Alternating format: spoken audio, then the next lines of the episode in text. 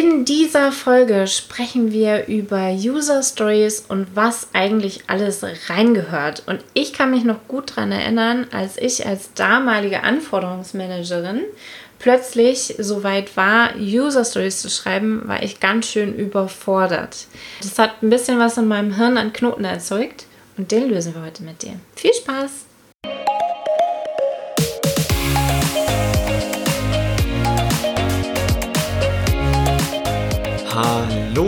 Und herzlich willkommen zum Snipcast, dem Podcast für Agilität, Persönlichkeitsentwicklung, Teamentwicklung und allem, was für dich relevant ist. Schön, dass wir gemeinsam die Welt zu einem besseren Ort machen und los geht's! Genau. Wir machen heute auf unserem Quest weiter, die ganzen agilen Basis-Buzzwords ein bisschen zu erklären. Das heißt, heute hat es wieder viel von Training, was wir machen. Ja, und jetzt hier Deep Dive in Agilität. Genau. Also so ein bisschen außerhalb des Scrum Guides, bisschen tiefer rein. Wir Äh, reden, Ja, genau. wir reden heute über User Stories, was das eigentlich ist. Und diese Folge lohnt sich für dich zu hören, wenn du gerne mehr wissen möchtest über agiles Anforderungsmanagement. Was sind eigentlich so Sachen, die wir sehen, die man mit User Stories falsch machen kann? Mhm. Und wie wird es eigentlich ein richtiger gehen?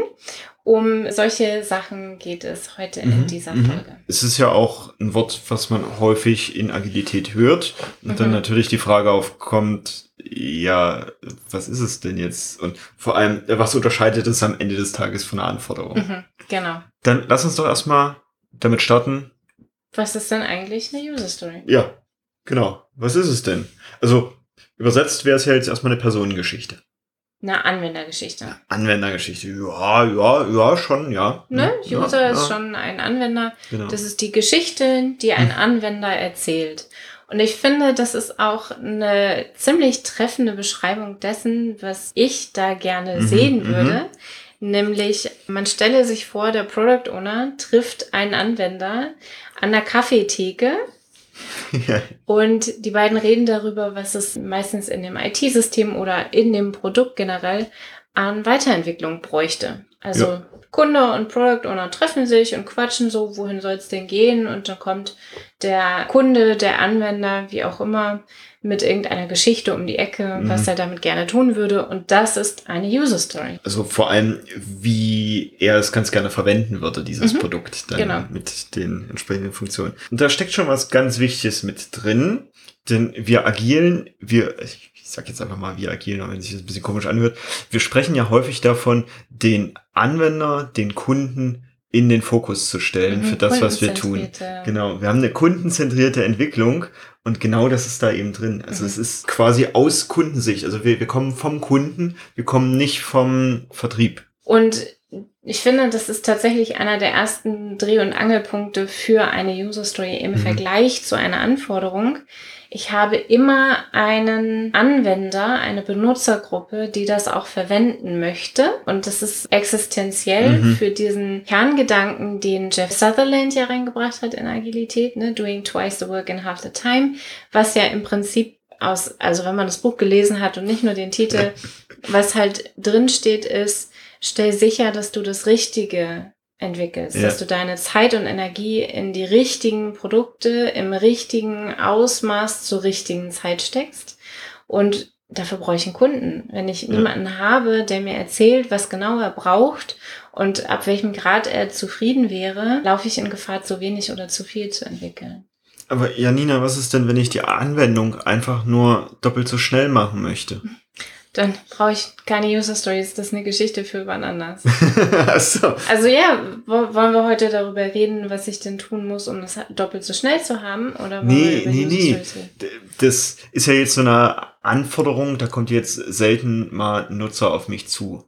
Ich wollte eher darauf eingehen, dann zu gucken, was hat denn der Anwender am Ende des Tages wieder Oh, davon? ich glaube tatsächlich, dass die ersten, die kommen und sagen, das ist alles viel zu langsam, was Ja, macht, okay. dass das tatsächlich die Anwender sind oder die Kunden. Also wenn wir jetzt mal aus Ja. IT-Projekten rausgehen, Behördenprozesse haben wir alle schon erlebt. Und davon gehen halt manche einfach zu langsam. Und Ja. diejenigen, die das wissen, das sind wir Leute, die diese Behördenprozesse Mhm. durchgehen wollen. Mit irgendeiner Absicht. Wenn man den genau zuhört, dann bekommt man auch dieses, es müsste eigentlich schneller mhm. möglich sein. Also wir dürfen unseren Anwendern auch zuhören und daraus dann diese User Stories ableiten. Klar, sonst höre ich die Geschichten nicht. Also wenn ich meine, meinen Leuten nicht zuhöre, dann werden mir auch keine Geschichten erzählt. Ja, ich, ich kenne durchaus IT-Systeme, da muss der Anwender schon persönlich in die Eingabemaske seine Anforderung eingeben, damit die überhaupt berücksichtigt wird. Das ist aber eine Anforderung, keine User Story. Genau.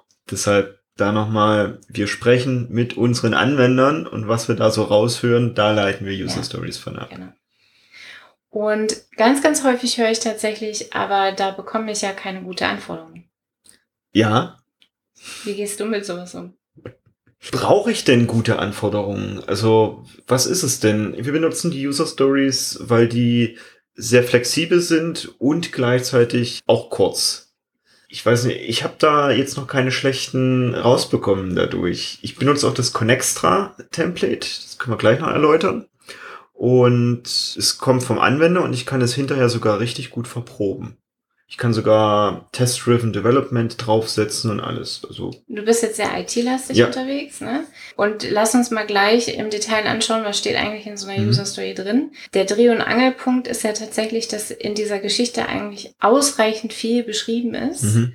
Wenn ich mehr Energie stecke da rein, mehr Details ja, reinzupacken ja. und noch mehr Details und noch mehr Details und wirklich so eine Art Pflichtenheft Detaillevel erreiche, dann nehme ich eigentlich vorweg, was ich in der Entwicklung erst herausfinden müsste. Mhm.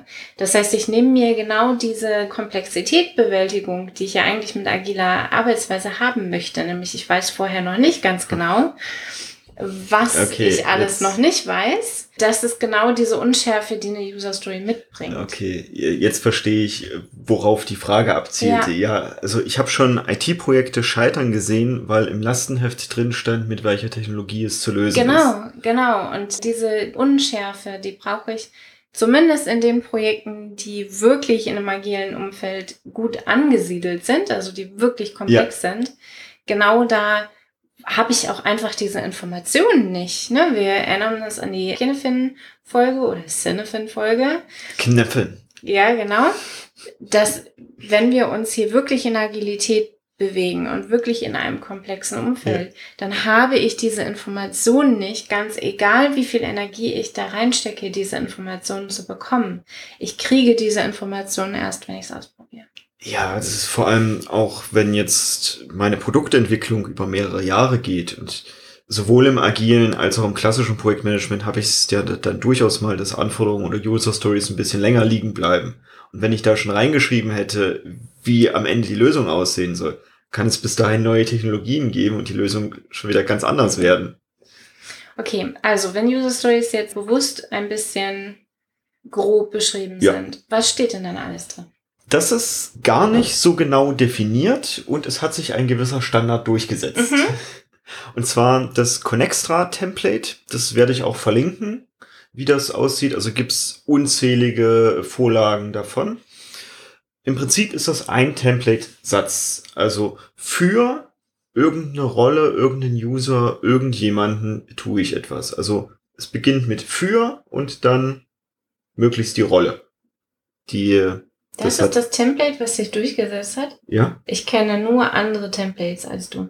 Okay. Wie fängt denn deins an? Als. Hm, hm, hm. Ja, okay. Als. Ja. Sorry. Mein Fehler. Ja. Also, als Rolle. Mhm. Möchte ich oder will ich dies und jenes? Also, das ist, da ist der eigentliche Anforderungssatz drin. Als, als Einwohnerin der Stadt Wolfsburg möchte oder will ich eine Geburtsurkunde beantragen? Als Gewerbetreibender hätte ich ganz gerne den Auszug aus dem Gewerberegister elektronisch auf meinem Handy. Und jetzt kommt ein entscheidender Punkt, den viele übersehen. Jetzt kommt nämlich der Nutzen. Um. Also was möchte ich damit überhaupt erreichen? Was möchte, also diese Rolle, die ich vorher genommen habe, was hat die davon? Also wirklich diesen Nutzen zu beschreiben. Und der ist essentiell für denjenigen, der das am Ende umsetzt. Denn manchmal gibt es so Entscheidungen, gehe ich rechts oder links rum und dann ist es ganz cool zu wissen, was möchte die Rolle denn am Ende damit erreichen. In meinem Fall jetzt äh, Auszug aus dem Gewerberegister, ich möchte halt nicht extra noch hinfahren müssen und ich habe häufig die Herausforderung, dass die Öffnungszeiten anders sind als meine Zeiten, wo ich Zeit hätte, auf das Bürgeramt oder Gewerbeamt entsprechend zu fahren. Und ich als Einwohnerin möchte gerne eine Geburtsurkunde beantragen können, um mich zur Prüfung als Heilpraktikerin anzumelden oder um eine standesamtliche Eheschließung beantragen zu können oder um mein Kind anmelden zu können. Ne? Also ganz, ganz viele verschiedene Situationen, die jetzt, von denen jetzt auf mich persönlich genau eine zutrifft, nämlich diese, ich möchte gerne mich mhm. zur Prüfung zur Heilpraktikerin anmelden können. Und ich hatte jetzt beschrieben, dass ich es ganz cool finden würde, wenn ich die Lösung auf meinem Handy hätte. Vielleicht ist es aber technisch nicht umsetzbar. Ergibt sich so. Und die Entwicklerin, die das umsetzt, hat aber die Idee, man könnte ja so öffentliche Terminals an Bushaltestellen oder sowas installieren, mhm. wo dann jeder Bürger genau diesen Auszug bekommen genau, könnte. Auszug. Genau, mein Auszug, nur mein Auszug, genau. jeder, der Henrys Auszug aus dem Gewerbezentralregister haben möchte, kann an die Bushaltestelle, kann eine Lösung sein. Und diese Freiheiten bleiben der Entwicklerin dann eben eher, wenn man weiß, okay, auf welchen Nutzen läuft das hinaus und vielleicht kann ich für meinen Kunden mit einem etwas anderen Weg einen ähnlichen Nutzen herausstellen mhm. und das dann auch richtig gut mit dem Nutzer verproben. Also mich dann an die Bushaltestelle stellen und gucken, ob mir das ausreicht und dann vielleicht die nächste Person an die Bushaltestelle stellen und dann feststellen, ach, okay, dass alle nur von Henry den Auszug kriegen, ist vielleicht bisschen zu kurz. Vielleicht wäre es ganz cool, mit einem Personalausweis den irgendwo reinschieben zu können und dann von der Person den Auszug zu bekommen. Okay, also wir haben eine User Story Schablone. Ja. Als Inhaber einer Rolle möchte ich, ich, gerne etwas können, um, um Folgendes zu erreichen oder um damit Folgendes weiterzumachen. Ja, und das können durchaus auch, also ich kenne ja schon den einen oder anderen, der dann fragt, ja, aber was ist denn, wenn ich als Entwickler da was habe? Wir können dann auch genau solche Anforderungen stellen und dürfen dann aber darauf achten, für wen ist es, also was hilft es, welcher Kundengruppe hilft es am Ende und was ist da der Nutzen? Und ganz, ganz vorsichtig, sowas wie als Systembetreiber möchte ich gerne mein System in der Cloud betreiben können. Ja, sieht auf den ersten Blick valide aus, aber der, in der Regel haben die Kunden etwas davon, ja. dass es in der Cloud betrieben wird. Und das wiederum ist total wichtig auch für Sales-Leute, ne? Also mhm. die, die dann sehen, oder in einem Review, in irgendeiner Form von Demo, wozu wurde denn das gemacht, mhm. ist für mich eine wichtige Information, um feststellen zu können, okay, das hat Relevanz für mich oder eben auch nicht. Absolut. Also ich habe eine Schablone und was gehört noch dazu? Per se ist das erstmal schon die User Story, also das ist tatsächlich die, die Story, dieser eine, eine Satz, und dann kann ich weitere Informationen anreichern, wie wir haben uns zum Beispiel über Story Points unterhalten. Wir machen eine grobe Abschätzung zur Komplexität dieser Story. Story Points fände ich nicht wichtig für eine User Story. Kann ich aber anreichern. Finde find ich wichtig, finde ich wichtig im Gesamtprojekt, aber wäre jetzt für mich kein Kriterium für, das ist eine gute User Story. Ja, ja.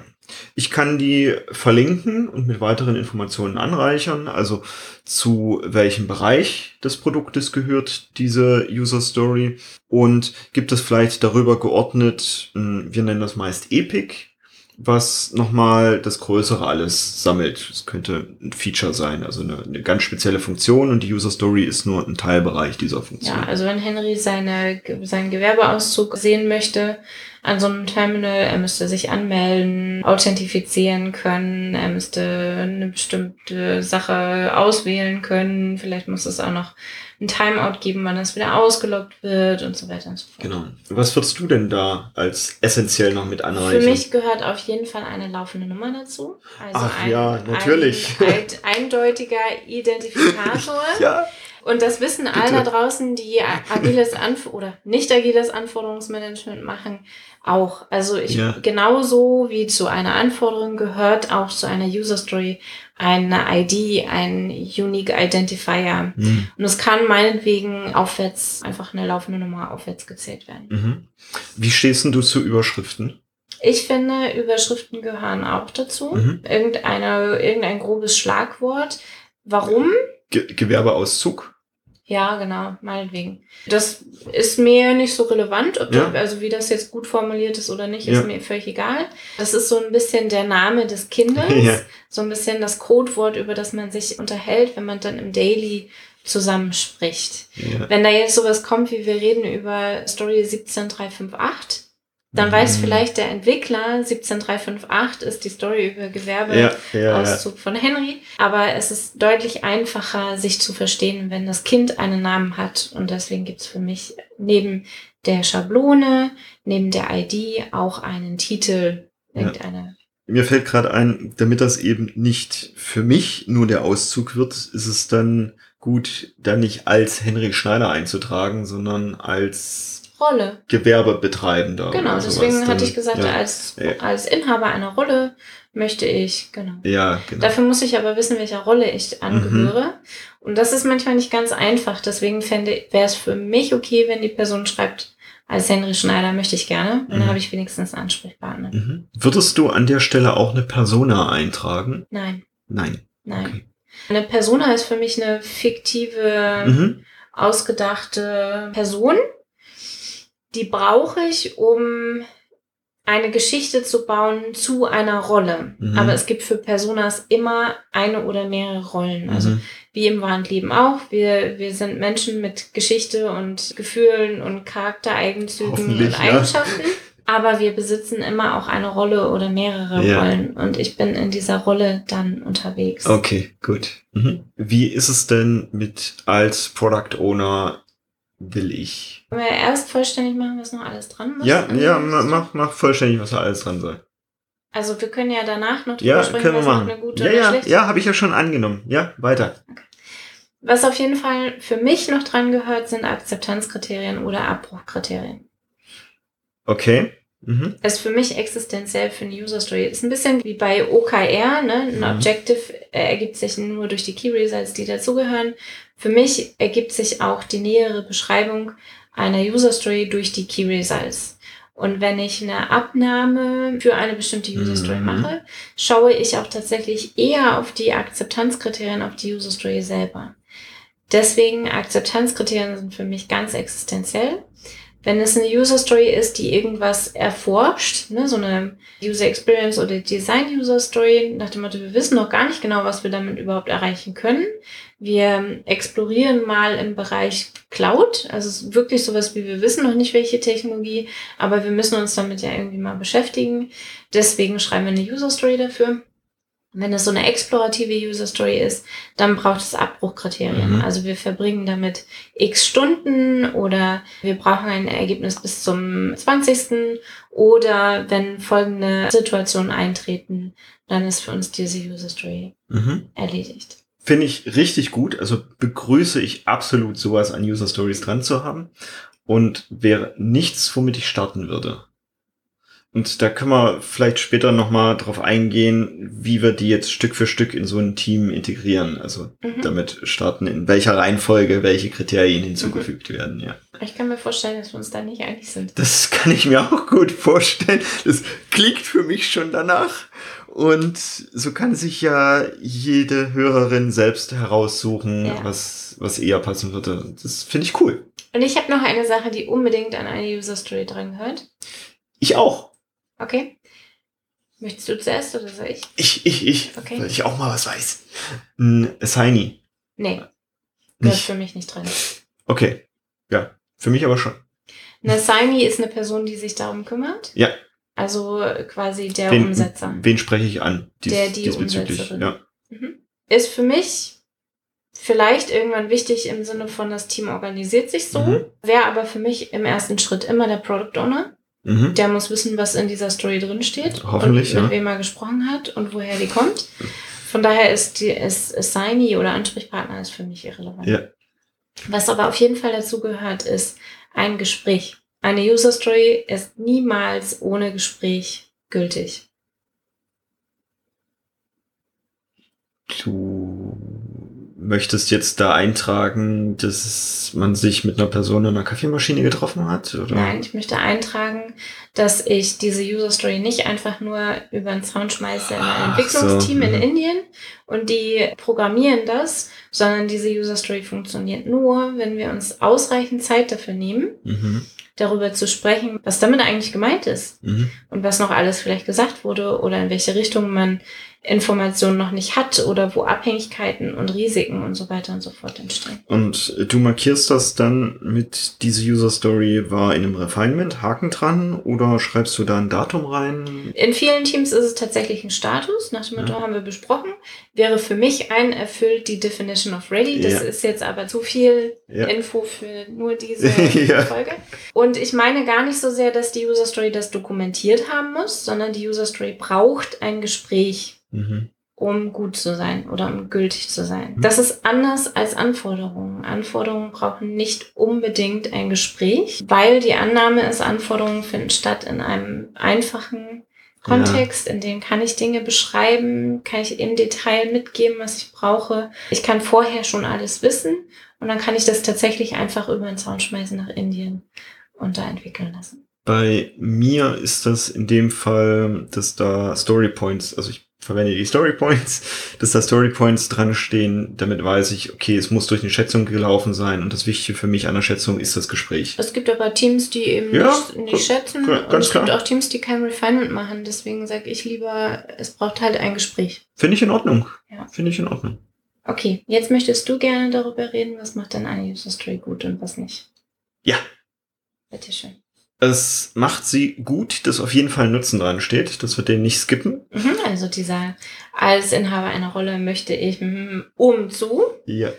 Ich verstehe das vor allem am Anfang, wenn wir umstellen von klassisch auf agil, an vielen User Stories man dran schreiben möchte, weil das der Product Owner so will. Mhm. Also ich als Product Owner hätte ganz gerne einen Auszug im Excel oder was auch immer aus diesem Tool, weil ich das dem Management berichten muss. Wir merken schon, da ist wenig Kundennutzen dran. Mhm. Und da nicht ganz so schnell drüber zu gehen und zu sagen, ja, weil der Product Owner das halt möchte oder die Product Ownerin, sondern da nochmal zu gucken, welchen Mehrwert können wir unserem Kunden dadurch bieten. Und dann vielleicht nochmal eine Schleife mehr zu drehen und zu gucken, kriege ich eine Rolle da dran. Und eine Rolle könnte theoretisch auch eine Product Ownerin sein. Es ist per se erstmal eine Rolle und gleichzeitig wenig Kundennutzen. Weil die Product Ownerin soll ja eher die Vertreterin der Kundin sein. Mhm. Eine gute User Story könnte aus meiner Sicht vielleicht sogar noch ein Bild, ein Scribble oder ähnliches enthalten. Mhm. Irgendeine Form von Visualisierung. Ja. Ja, Mockup, dann auf jeden Fall diesen Connextra Template Satz, die ID hätte ich ganz gerne Woher dran. hast du eigentlich, dass das von Connextra kommt? Kommt das nicht von Connextra? Connextra ist eine Firma. Ja? Nein. Okay, jeder unserer Hörer kann sich selbst ein Urteil dazu bilden, ob das das normale User Story oder das Connextra Template ist. Connextra ist einfach nur eine IT-Firma. Okay. Da ich hier keine unnötige Werbung machen möchte, es gibt auch andere IT-Firmen. Nein, jetzt ganz im Ernst, die, dieses User Story Template ist älter als das Agile Manifest. Ja, das bezweifle ich gar nicht. Mhm. Ich nenne dieses Template so. Okay. Vielleicht, weil ich es zuerst bei dieser Firma gesehen habe. Und ich hätte jetzt wirklich gedacht, die hätten es erfunden.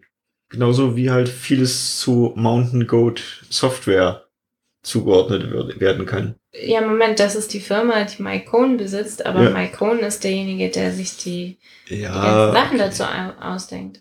Okay. Gut. Ich werde das nochmal nachrecherchieren und eventuell in die Shownotes packen. Mhm. Sollte ich Unrecht haben, steht es natürlich nicht in den Shownotes. Das ist der Vorteil, weil ich sie schreibe. Was würdest du denn noch sagen, macht eine User Story zu einer guten User Story? Also für mich gehören tatsächlich gut formulierte Akzeptanzkriterien dazu. Mhm. Da hast du ja schon gesagt, das ist was, das gehört für dich nicht dazu. Also für eine gute User Story auf jeden Fall, nur nicht ganz zu Beginn. Ich mache sogar manchmal die Akzeptanzkriterien, bevor ich die User Story selber schreibe. Oh, der ist clever, das könnte vielen leichter fallen. Ja.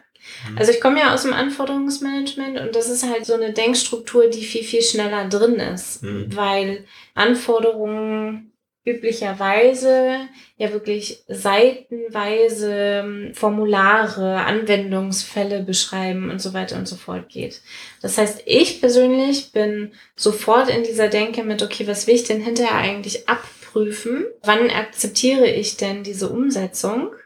Und bin viel schneller in der Formulierung von Akzeptanzkriterien als in der mhm. User Story selber. Okay, das sind wahrscheinlich ungünstige Erfahrungen bei mir, weil ich 2013 ganz schön ein Thema damit hatte, selbst als Projektleiter diese ganzen Akzeptanzkriterien mhm. zu formulieren. Wahrscheinlich liegt es da dran. Und äh, wenn ich erst die Akzeptanzkriterien formuliert habe, komme ich so ein bisschen aus dieser Schwierigkeit raus, Anforderungen, also User Stories, crossfunktional zu schreiben. Weil der große Gedankensprung zwischen Anforderungen und User Story ist ja auch, dass ich nicht sage, ich möchte gerne im Frontend Folgendes mhm. umgesetzt mhm. haben und im Backend Folgendes umgesetzt haben, sondern ich beschreibe es ja direkt aus Kundenperspektive. Mhm. Und dem ist völlig egal, wo das umgesetzt wird. Und mir persönlich fällt es leichter, wenn ich sagen kann, okay, ich möchte gern das probiere ich aus am Ende und wenn ich das kann, dann funktioniert das für mich. Hier meine Metapher dazu. Wir beschreiben bei den User Stories nicht den Boden, dann die Cremeschicht und oben das Topping unserer Torte, sondern wir nehmen ein so ein Tortenstück und beschreiben dieses komplett mit allen Ebenen. Also was da entsprechend rauskommt. Es ist fertig. Nämlich ein Anwender kann nichts damit anfangen, wenn er nur den Tortenboden bekommt. Dafür ist der Tortenboden komplett. Mhm. Das ist meine Metapher dazu. Ich würde es noch richtig gut finden, wenn die User Story eine Größe hat, die in einer Iteration ableistbar ist. Also wenn das nicht so ein Riesending ist, wo wir alle wissen, das Ding liegt jetzt mindestens ein Jahr. Das ist insbesondere für Scrum wichtig, ja. Ja, auch wenn ich jetzt Kanban mache und einmal im Monat eine Retrospektive habe, würde ich das auch als Iterationszyklus ansehen und ich hätte ganz gerne, dass eine User Story in dieser mhm. Zeit, in dieser Kadenz ableistbar ist. Mhm. Es kommt immer mal wieder vor, dass dem nicht so ist. Völlig okay. Nur das sollte unsere Orientierung sein. Mhm. Passiert bei mir erst später. Aha. Okay. Weil das häufig am Anfang gar nicht abschätzbar ist. Das heißt, ich mache eher die Erfahrung, dass die Leute halt anfangen, das zu entwickeln und dann frustriert sind, dass es noch nicht fertig ist und man dann ein Gespräch darüber führen kann, dass man das hätte auch kleiner schreiben können. Ja, das ist auch ein guter Move, ja. Wenn ich ein richtig, richtig gutes Team habe, dann ist an dieser User Story auch ein Haltbarkeitsdatum. Oh, richtig gut. Ja, da sind, wir, ja, da sind wir jetzt wirklich bei den, bei den Profis. In der Regel ist es ein Jahr ungefähr, worauf sich die Leute einlassen können. Und nach diesem Jahr ist diese User Story automatisch im Papierkorb. Mhm. Das hat nichts damit zu tun, dass die User Story dann nicht mehr relevant ist, aber die Annahme ist, dass wenn in diesem Jahr diese User Story nicht umgesetzt wurde, dann war sie nicht wichtig und wenn sie danach, nach diesem Jahr wieder wichtig wird, dann muss ich sie sowieso neu beschreiben, einfach weil sich die, die Zeit zehnmal geändert hat. Ja. Von daher gibt es bei mir bei richtig, richtig guten Teams und ja. da gehört echt Mut dazu und sich einzulassen auf Agilität und auch die Akzeptanz, dass das Umfeld flexibel ist, dann steht dann halt bereits drin. Mhm.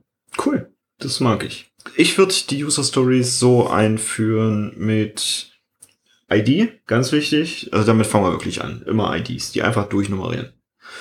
Dann die Überschrift. Und dann würde ich das, den Template-Satz einbringen. Mhm. Ich würde wirklich die Akzeptanzkriterien erst später bringen, weil ich mir damit einen abgebrochen hatte und davon ausgehe, dass die meisten Product Ownerinnen sich da auch ein bisschen einen abbrechen. Mhm. Und ich glaube, wir können die User Story auch erstmal ohne Template-Satz, äh, ohne Akzeptanzkriterien durch. ja, verdammt. Und dann würde ich mich drum kümmern, dass ich jemanden eintragen kann, der sich dem angenommen hat, damit ich weiß, okay, wer ist mein Ansprechpartner zur Umsetzung des Ganzen. Okay. Dann erst die Story Points und dann die Akzeptanzkriterien. Was Story Points vor Akzeptanzkriterien? Ich finde die echt geil. Okay. Nee, bei mir ist es anders. Bei mir gibt es eine laufende Nummer, ein Thema und dann gibt es bei mir Akzeptanzkriterien. Warum? Weil für mich ist das oberste Ziel, dass am Ende etwas programmiert wurde. Und meine Erfahrung ist, dass Entwickler Akzeptanzkriterien umsetzen können. User Stories ohne Akzeptanzkriterien eher weniger. Das ist wirklich Topfschlagen. Das ist für Menschen, die aus dem Anforderungsmanagement kommen oder die Projektleiter sind, ist es einfacher, diesen, diese Schablonensatz mhm. auszufüllen. Nur für mich ist wichtig, dass das Projekt in, ins ja. Tun kommt.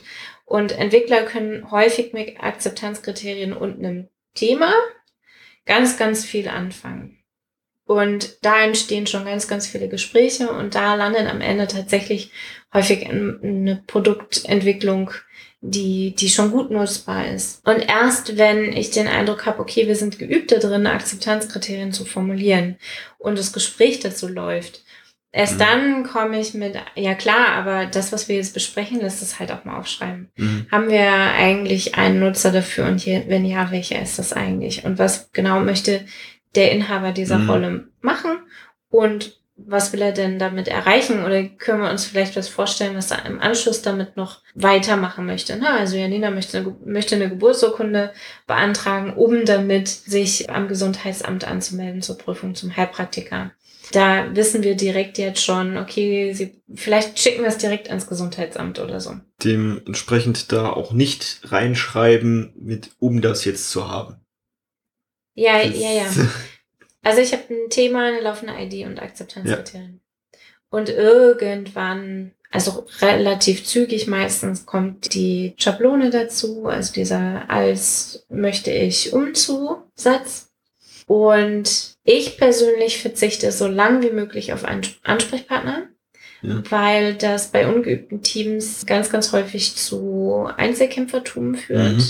Und ich möchte ja Teamarbeit fördern, deswegen gibt es bei mir nicht so schnell Ansprechpartner. Dann relativ zügig Story Points, weil ich das nutze, um zu prüfen, ob die Story ausreichend besprochen mhm. wurde. Wie stehst du zu Due und Start Dates? Ist für mich keine relevante Information. Mhm. Das macht die Entwicklung nicht schneller das ist auch das, was mir in der Praxis auffällt. Also die meisten Ticketverwaltungstools bieten das ja an, Due und Startdate einzutragen.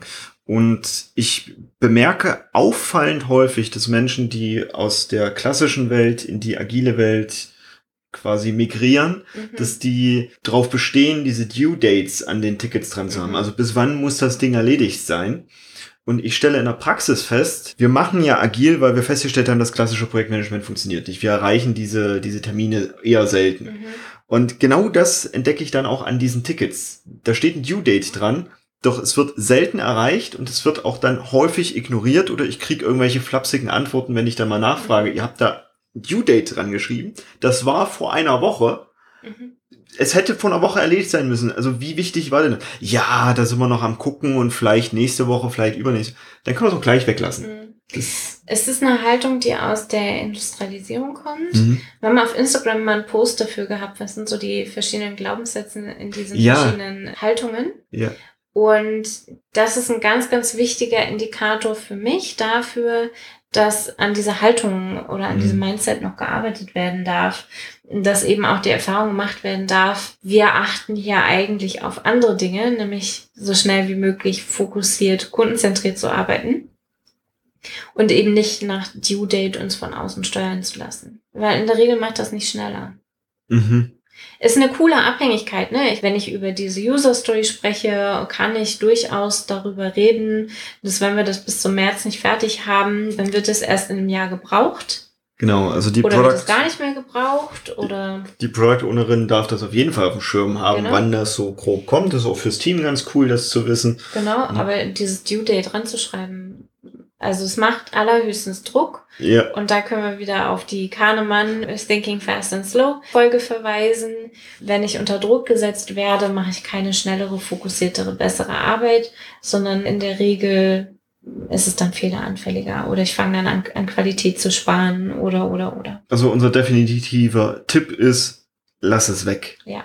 ist ganz cool, eine Information zu haben, wann es grob vielleicht mal kommen könnte. Doch die genaue Abfolge kommt ja über die Priorisierung.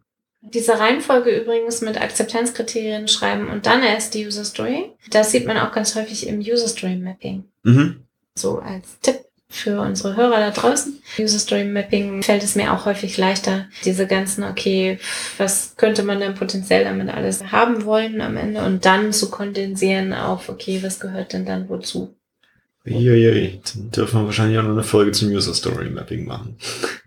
Muss ja nicht heute sein, nee, das kann man auch das, wunderbar ja, googeln, da gibt Fall, es da draußen ja, auch ganz, ganz viel. Das finde ich jetzt schon sehr tiefes Wissen.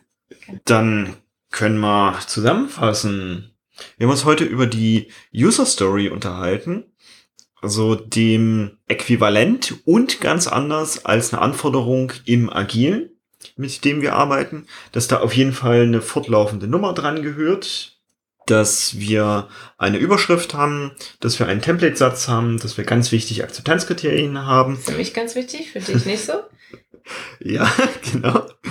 Und dann optional Story Points dran, eventuell noch, wer ist der Hauptansprechpartner dazu. Der Template-Satz ist ganz wichtig, darüber kommen die meisten Informationen rüber und dann können wir das Sagst mal mit du? zusätzlichen Informationen anreichern, wie zum Beispiel einem Mockup und ähnlichem. Wir haben uns darüber unterhalten, was sind denn auch so äh, Fails, die man damit machen kann, ein paar bisschen Tipps und Tricks auch zum Einführen des Ganzen. Das ist alles drin in dieser Folge. Und das nächste Mal haben wir schon unsere zwei Jahres Snipcast Folge. Mhm. Also, wenn du noch Fragen hast, die wir da drin beantworten sollen, dann direkt jetzt hier in die Kommentare oder uns per E-Mail oder auf Instagram oder ähnliches schreiben, weil ich nicht genau weiß, wann wir die Folge jetzt im Laufe der nächsten Woche aufnehmen werden. Daher wirklich Zeit, Zeit, Zeit, also schnell uns Fragen stellen, die wir dann da drin beantworten. Genau, das, das können, das können so fachliche Fragen sein wie heute. Ja, also sprecht doch mal zum Thema XY. Das kann aber auch Fragen zu uns sein, uns als Personen. Wer seid ihr eigentlich? Stellt euch mal vor, und wo kommt ihr her? Wie seid ihr eigentlich dazu gekommen? Was habt ihr studiert und wie wird man eigentlich das, was ihr geworden seid? Solche Fragen könnt ihr uns natürlich auch sehr, sehr gerne stellen. Ich habe sehr gern Fragen direkt zum Snipcast. Mhm um auch so ein bisschen technisch einsteigen zu können. Ja, finde ich ganz cool. Und dann reden wir in der nächsten Folge über zwei Jahre Snapcast, was uns so ausmacht, wie wir eigentlich dazu gekommen sind. Wir können vielleicht auch mal erzählen, warum der Snipcast Snipcast heißt. Wir freuen uns auf euch. Bis dann!